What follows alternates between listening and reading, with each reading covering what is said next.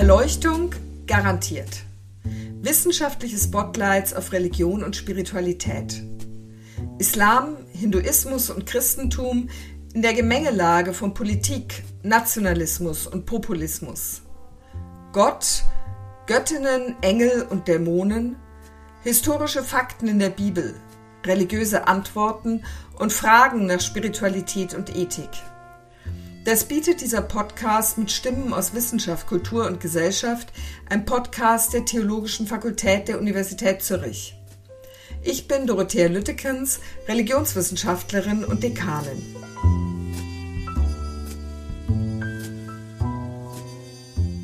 Heute bin ich im Gespräch mit Britta Ohm, Politikwissenschaftlerin und Medienanthropologin und besonders konzentriert auf Forschungen zur gegenwärtigen Türkei und zu Indien.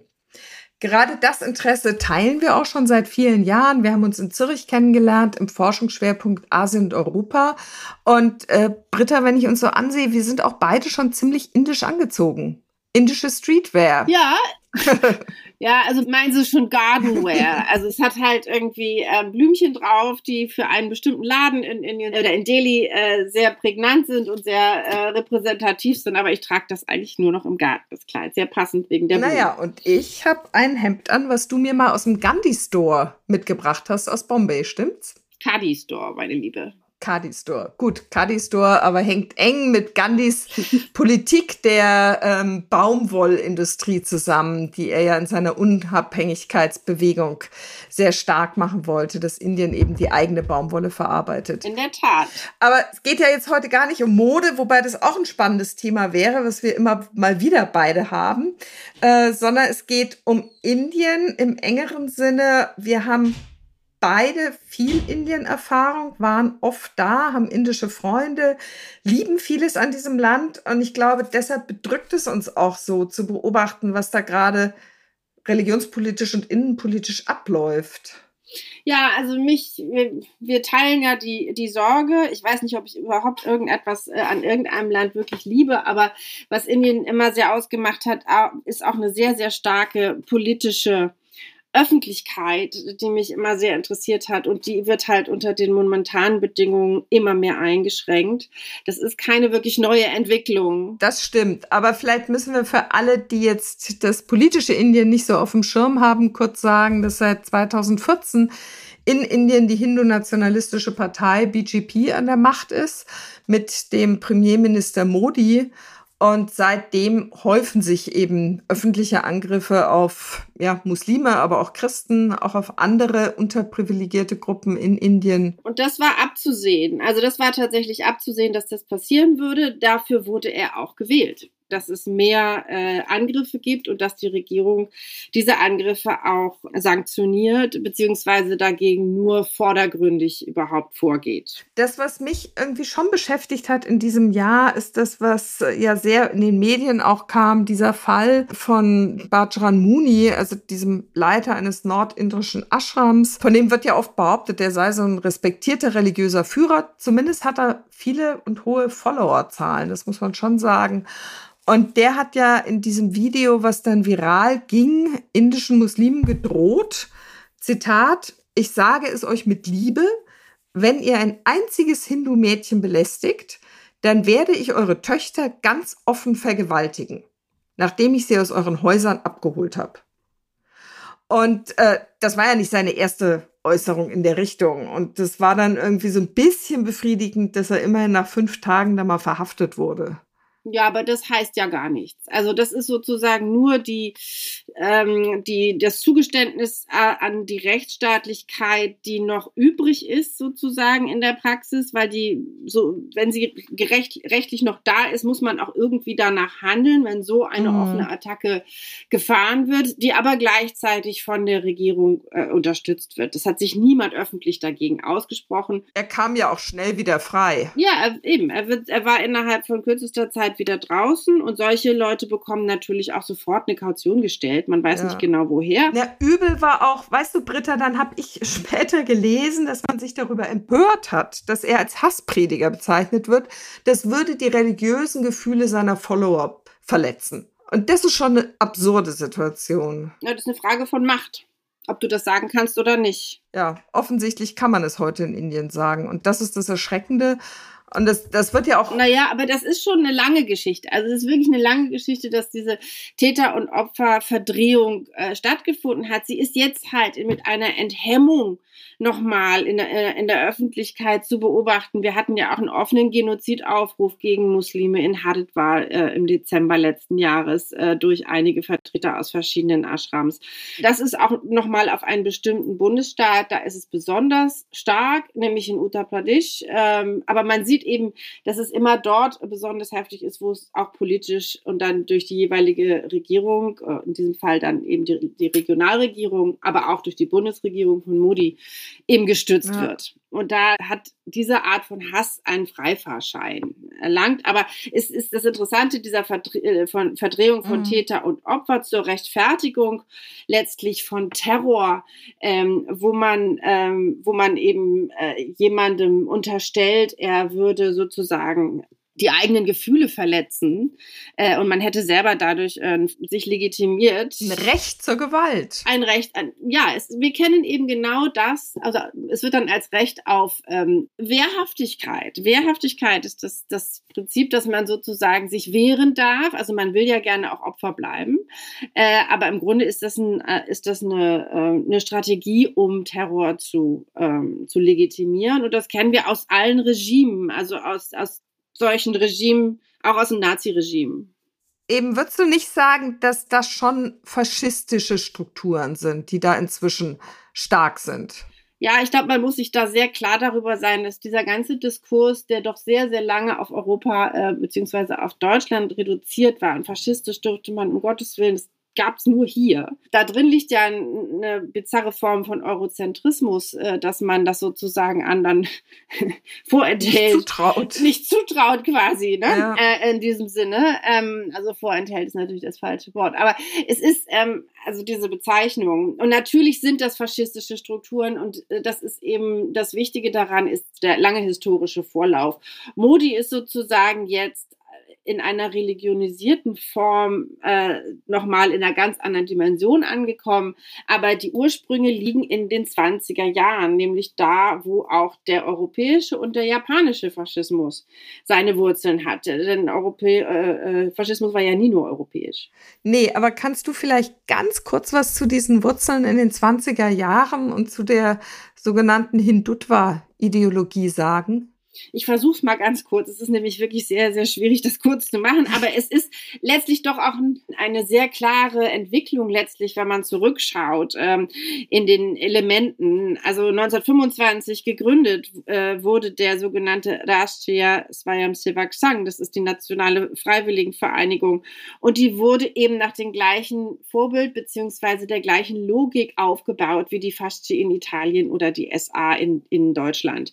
Äh, die Farbe braun Braun war auch hier vorherrschend. In diesem Fall sind es die Hosen, bei der SA waren es die Hemden. Wir erinnern uns, die wurden Braunhemden mhm. genannt. Ähm, und das sind ritualisierte äh, Abläufe einer paramilitärischen Vereinigung, die auch bis heute das Kerngeschäft von Hindutva bestimmt. Das muss man sich ganz klar machen. Modi ist da, weil er sozusagen die Rückendeckung äh, und den Segen des RSS hat. Mhm. Aber der RSS war keine religiöse Organisation. Nee, eben, das ist ja interessant. Was, was war denn der Kern dieser Ideologie damals? ist die gleiche wie heute. Es ist eine, eine Ideologie, die auch offen an der Nazi-Ideologie sich orientiert hat. Also es geht um äh, die Idee eines des Hindu als einer biologischen ähm, rassistischen Kategorie. Ähm, Positiven Kategorie in dem Fall. Ja, natürlich. Es gibt dieses, diese berühmten äh, äh, Traktate vom Gründer der, der äh, ASS von Savarka, beziehungsweise Hedge war, war, der, war der Gründer, der das damals äh, hochgezogen hat.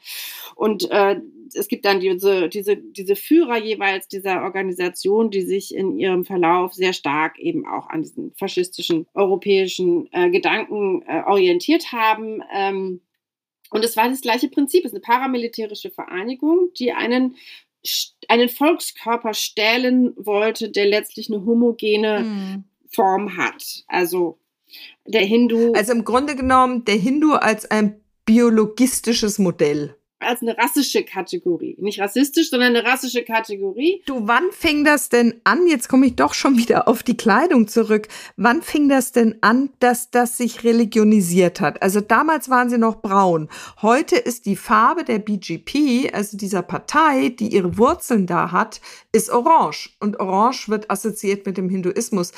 Und Modi, der Premierminister, schmückt sich mit hinduistischen Symbolen und die ganze Rhetorik ist stark geprägt durch religiöse Geschichten, Mythen, Figuren und so weiter. Wann hat das denn angefangen? Also das ist eigentlich eine, eine, Entwicklung der 80er Jahre. Also man hat irgendwann schon gesehen, dass die, dass die, die Formung des disziplinierten Volkskörpers durch paramilitärische Übungen und äh, Veranstaltungen nicht so richtig funktioniert hat. Und die 80er haben ja, waren ja insgesamt weltweit so ein bisschen einer stärkeren äh, Re-Religionisierung geschuldet und verbunden. Das kam auch mit einer veränderten Wirtschaftspolitik und das war in Indien nicht anders.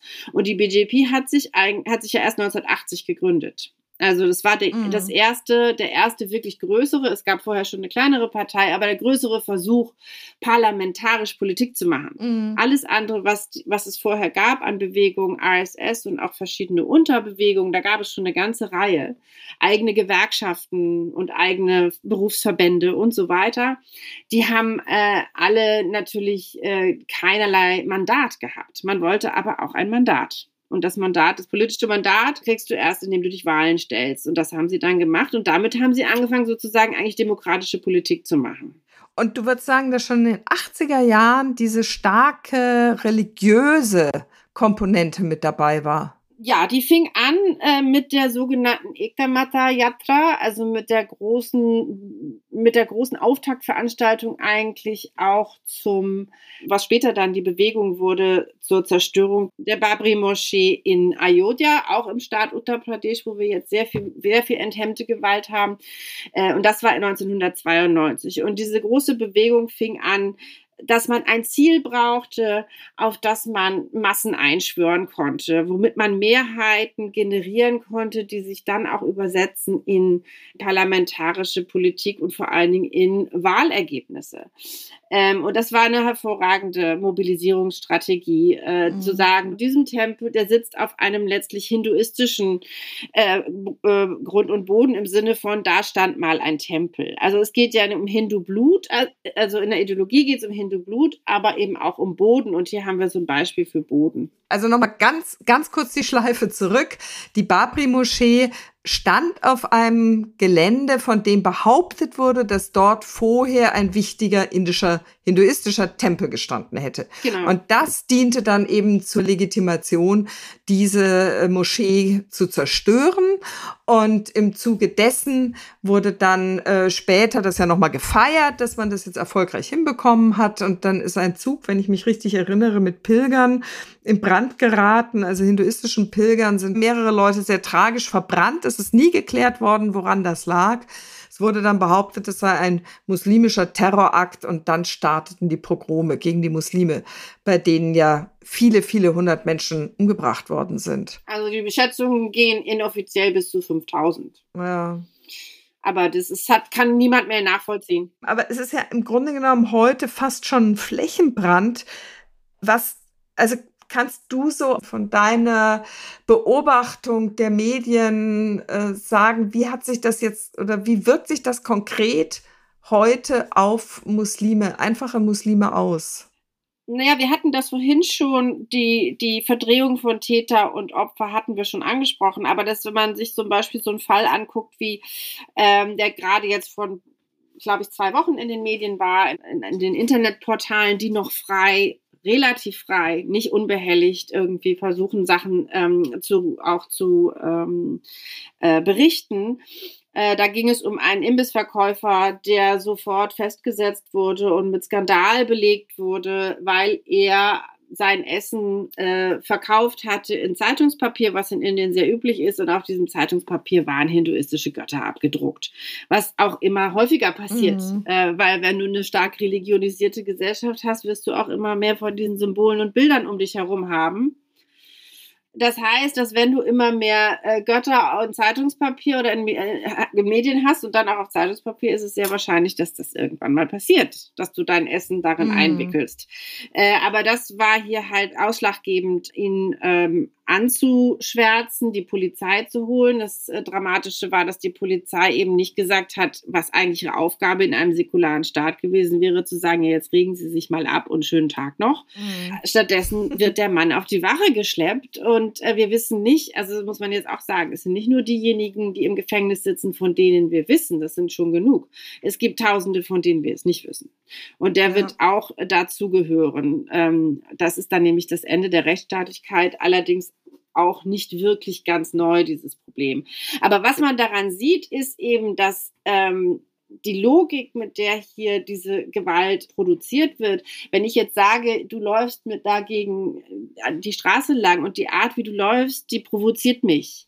Ja. Dann habe ich damit quasi das Recht äh, mir erkauft, dich nicht da, nur darauf hinzuweisen, sondern dich anzugreifen. Ja. Und dieser arme Mensch hat sich ja auch noch entschuldigt für etwas, was er gar nicht beabsichtigt hat. Das heißt, diese Logik baut auch darauf auf, die Intention oder das, was der andere eigentlich beabsichtigt hat, vollkommen zu negieren mhm. und daraus zu machen, was man selber will. Und damit kreierst du ein, egal was der andere macht, mhm. egal was es ist, du wirst einen Grund finden, ihn anzugreifen oder sie. Und das ist halt das Schlimme an dieser Situation weil der Diskurs auch über, Med über Medien so ähm, dramatisch, einseitig ähm, und aggressiv läuft, äh, dass es zu wenige Korrektive gibt und zu wenige Möglichkeiten, diese also Opferperspektive überhaupt noch zuzulassen. Mhm. Weil die Opfer sind ja die Mehrheit. Das sind ja die, die angreifen. Die müssen sich ja verteidigen. Ja, und ich, ich denke, das, was schon wir uns immer wieder klar machen müssen, ist, dass es hier ganz klar um religiöse Argumente gibt. Also eben, es sind die Götter auf Zeitungspapier, ähm, die auf gar keinen Fall verwendet werden dürfen, um muslimisches Essen einzupacken. Und ist es das Essen selbst? Ja, es ist das Essen selbst. Also es gibt ja auch da verschiedene Vorwürfe gegen Muslime, irgendwie Tiere zu transportieren und die falschen Tiere und so weiter. Aber und nicht vegetarisch zu essen, weil alle Hindus ja behauptetermaßen Vegetarier sind. Naja, aber das ist ja Unsinn. Ja, ja, eben. also ich meine, das äh, indische Essen ist köstlich und. Aber all das sind religiöse Argumente. Ich wollte dir da nur beispringen. Ja, ja. Nein, nur eben, das indische Essen ist köstlich und sie haben eine reichhaltige Fleischküche. Das weiß ich noch aus der Zeit, als ich selber noch Fleisch gegessen habe. Aber äh, das, was ja auch zu dem Thema gehört, sind diese ganzen Antikonversionsgesetze, die quasi unter dem Label des Schutzes der Religionsfreiheit absurderweise erlassen worden sind und äh, die ja immer mehr mit, also immer mehr Gliedstaaten in Indien erlassen haben, wo du also nicht mehr zu einer, äh, also zum Islam oder zum Christentum konvertieren darfst, ohne zum Beispiel die Erlaubnis eines Richters einzuholen. Während du zum Hinduismus natürlich konvertieren darfst. Und das passt halt so gar nicht in dieses Bild, mit dem viele von uns so in den Flower Power Jahren äh, aufgewachsen sind, dieses toleranten Hinduismus die Seite gibt es in bestimmten hinduistischen Strömungen, aber die ist im Augenblick schwer zu sehen. Ja, und es war natürlich immer auch ein Mythos, ne? ein bequemer westlicher Mythos, der sich jetzt auch ganz, finde ich, endlich ähm, mit, mit gutem Grund auflöst. Ähm, dafür gibt es wirklich gute Gründe, diesen Diskurs zu verändern. Was die Sache selber betrifft, ist es natürlich. Welchen äh, Diskurs? Des toleranten Indiens also kein Land ist besonders viel toleranter als ein anderes. Das es war immer einfach ein Narrativ, das dem Westen seinen Goa-Urlaub ermöglicht hat. Das war aber nie wirklich sehr, äh, sehr wirkmächtig, würde ich sagen. Indien ist eines der gewalttätigsten Länder äh, oder eine, ein, ein, Land, in dem Gewalt eine un, einen unglaublichen Stellenwert immer gehabt hat. Äh, und äh, eben gewalttätigst finde ich es auch schwierig. Also Ländervergleiche sind immer heikel. Aber das ist ja jetzt auch gar nicht unser Thema. Das, was ich einfach interessant finde, dass jetzt so sehr stark auf religiöse Identität abgezielt wird und äh, dass eine religiöse Identität zum Maßstab gemacht wird in einem Land, das eine unglaublich religiöse Vielfalt hat und zwar ja seit Jahrhunderten, wenn nicht seit Jahrtausenden. Aber wenn du über die Konversion sprichst, äh, oder Konvertierung äh, in diesem Sinne, dass man von einer Religion zur anderen wechseln kann, äh, das ist natürlich also damit dramatisiert worden, dass man eben diese Hindu-Gemeinschaft schaffen will. Man will eine Hindu-Mehrheitsgesellschaft schaffen, von der man behauptet, dass sie kastenlos ist, was auch großer Unsinn ist, weil fast alle Rituale, die wir jetzt im öffentlichen Raum permanent plakatiert und ausgeführt sehen, äh, oberkastige Rituale sind, der sich die Unterkastigen äh, unterwerfen sollen. Aber wenn es gibt eben eine längere Tradition in Indien, dass genau die Unterkastigen beziehungsweise die Kastenlosen anderen Religionen offener gegenüberstehen, beziehungsweise mhm. es viele Konvertierungen gegeben hat. A, zum Christentum, das ist, ähm, sind die Zahlen teilweise, glaube ich, höher ähm, in der Imagination als in der Realität. Es gab aber sehr viele Konvertierungen zum Buddhismus, aber auch zum Islam. Immer in der Idee, dass in diesen Religionen kein Kastenwesen praktiziert wird, was sich häufig. Was ja nicht stimmte. Genau, was sich häufig als ein Irrtum rausgestellt hat oder eigentlich flächendeckend als ein Irrtum rausgestellt hat. Aber diese Idee, dass uns sozusagen Mehrheiten abhanden kommen und dass dadurch irgendwie diese, diese, die Hindu-Gemeinschaft ähm, äh, ähm, in Frage gestellt wird, also die soll halt vermehrt werden natürlich. Die soll groß und kräftig wichtigste. Und sie soll vor allen Dingen nicht nur mehrheitlich sein, sie soll eigentlich ausschließlich in Indien äh, vorhanden sein. Minderheiten will man nicht mehr haben. Man braucht, also das da ist ja die Perversität auch jeder äh, sozusagen faschistisch oder äh, rechtsradikalen äh, Bewegung ist, dass man einerseits den anderen braucht, um sich selber immer wieder zu legitimieren und gleichzeitig in der Ideologie will man ihn eigentlich völlig äh, abschaffen. Fällt dir ein Beispiel ein zu so einer ähm, politischen Instrumentalisierung von religiösen Symbolen oder Geschichten? Ach, da gibt es doch wahnsinnig viel. Also das eine war natürlich, ähm, also wenn man jetzt auf was Letzteres oder was Jüngeres abheben will, ist schon in der Person von Modi, der sich immer weiter als Gott eigentlich stilisiert, der immer weiter, also von politischen Führer zum spirituellen Führer. Und mittlerweile ist er wirklich jemand, dem gehuldigt wird, in einer Art und Weise, nicht nur als ein Feudalherrscher, sondern wirklich als einem Gott, als dem Absoluten, dem man sich selbst verschreibt äh, auf ewig, äh, an dem man seinen ganzen Glauben hängt. Äh, das ist schon eine andere mhm. Dimension mittlerweile. Und das, damit arbeitet er ganz massiv. Also wenn man sich anguckt, vor, bevor seiner Wiederwahl, jetzt ist es noch mal eine, hat es nochmal eine höhere Dimension angenommen, aber vor der Wiederwahl hat er sich zum Beispiel ganz äh, medienwirksam in einem in einer Höhle im Himalaya ablichten lassen in einem roten Gewand und hat da irgendwie äh, eben diese Wallfahrt äh, zu diesem Ort äh, vollzogen und hat sich dann eben diese Höhle zum Nachdenken zurückgezogen. Also das bedient also ganz klassische Muster des religiösen Mannes der mhm. hier sein, seine Einkehr hält und auch vor allen Dingen diese Wallfahrt absolviert, die dann vorbildhaft natürlich für sehr viele ist. Aber das sind alles religiöse Muster, mit, damit wird die ganze Zeit gespielt. Was interessant ist, ähm, ist, dass das mit Modi wieder extrem zugenommen hat. Das war zwischendurch war das wieder abgeebbt, zum Beispiel nach Gujarat. Und man hat sehr viel gedacht, die würden jetzt einfach eher eine Ökonomiepolitik fahren. Aber das hat sich wieder sehr, sehr verstärkt in den letzten Jahren. Das sind, äh, hat, sieht auch Wellen. Das ist nicht immer durchgehend. Ayodhya war auch eine sehr starke äh, religiöse Bewegung. Ja, Modi war ja auch ökonomisch zumindest vordergründig sehr erfolgreich in Gujarat. Ja, und er wurde vorher als Löwe gesehen. Ne? Jetzt wird er Gott, als Gott gesehen, vorher war er der Löwe.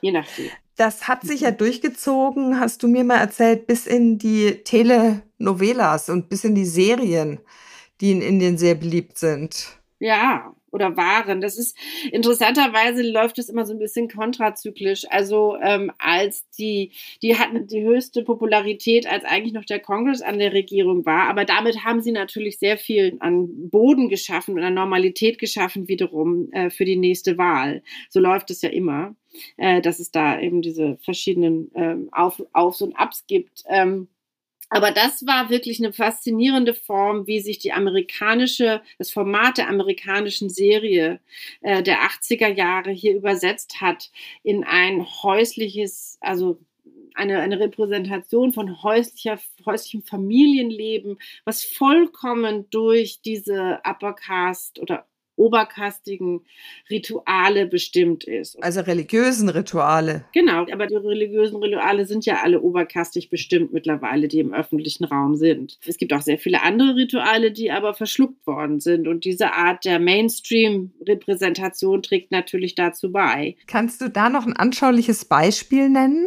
Also man kann wirklich ähm, sehen, äh, was eigentlich der RSS äh, empfiehlt, zum Beispiel äh, für die familiäre Zusammenkunft, für das Familienleben als Hindu, äh, als eben rassisch definierter mhm. Hindu, was man alles tun sollte. Also Sonnenanbetung, äh, Tulsi-Baumpflanzen, Umzeichen äh, huldigen, bestimmte Rituale absolvieren. Das war schon alles auch Teil letztlich dann dessen, was da so gedacht war, um Familien zu konditionieren. Aber was hat jetzt der RSS mit Fernsehserien zu tun?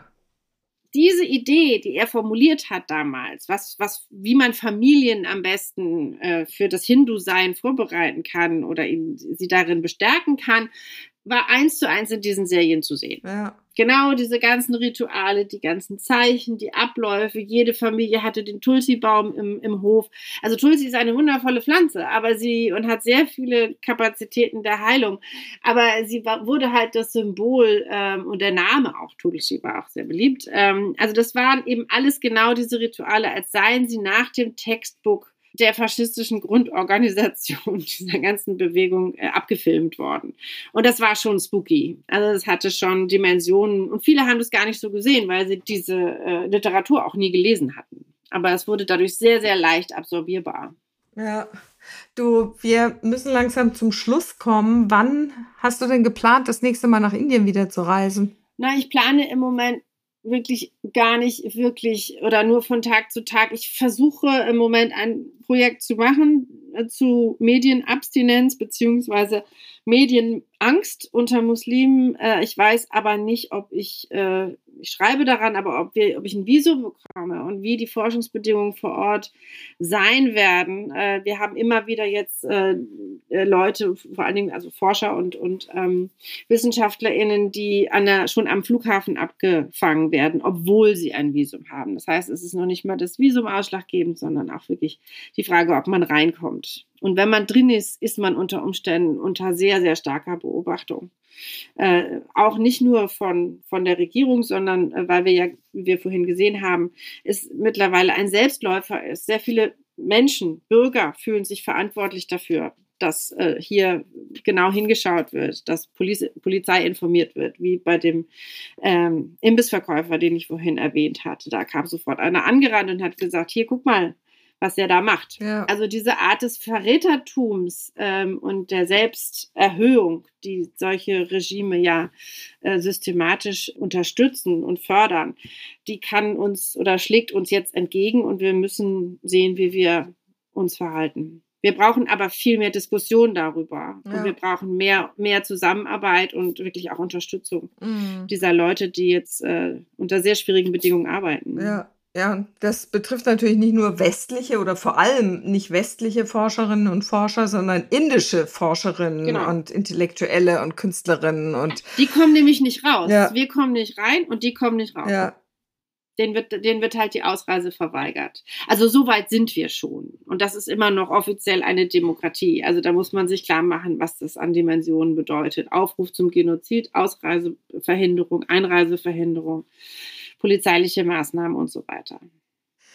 Vielen Dank, Britta. Nicht schön, mit solchen polizeilichen Maßnahmen aufzuhören, aber wir hoffen einfach, dass es wieder besser wird, dass sich diese demokratischen Strukturen in Indien doch wieder bewähren und stärker werden. Und ich danke dir auf jeden Fall für das Gespräch. Ich danke für die Einladung. Das war ein Podcast der Theologischen Fakultät der Universität Zürich alle zwei Wochen am Freitag. Wenn er Ihnen gefallen hat, abonnieren Sie ihn und über Kommentare freuen wir uns natürlich auch.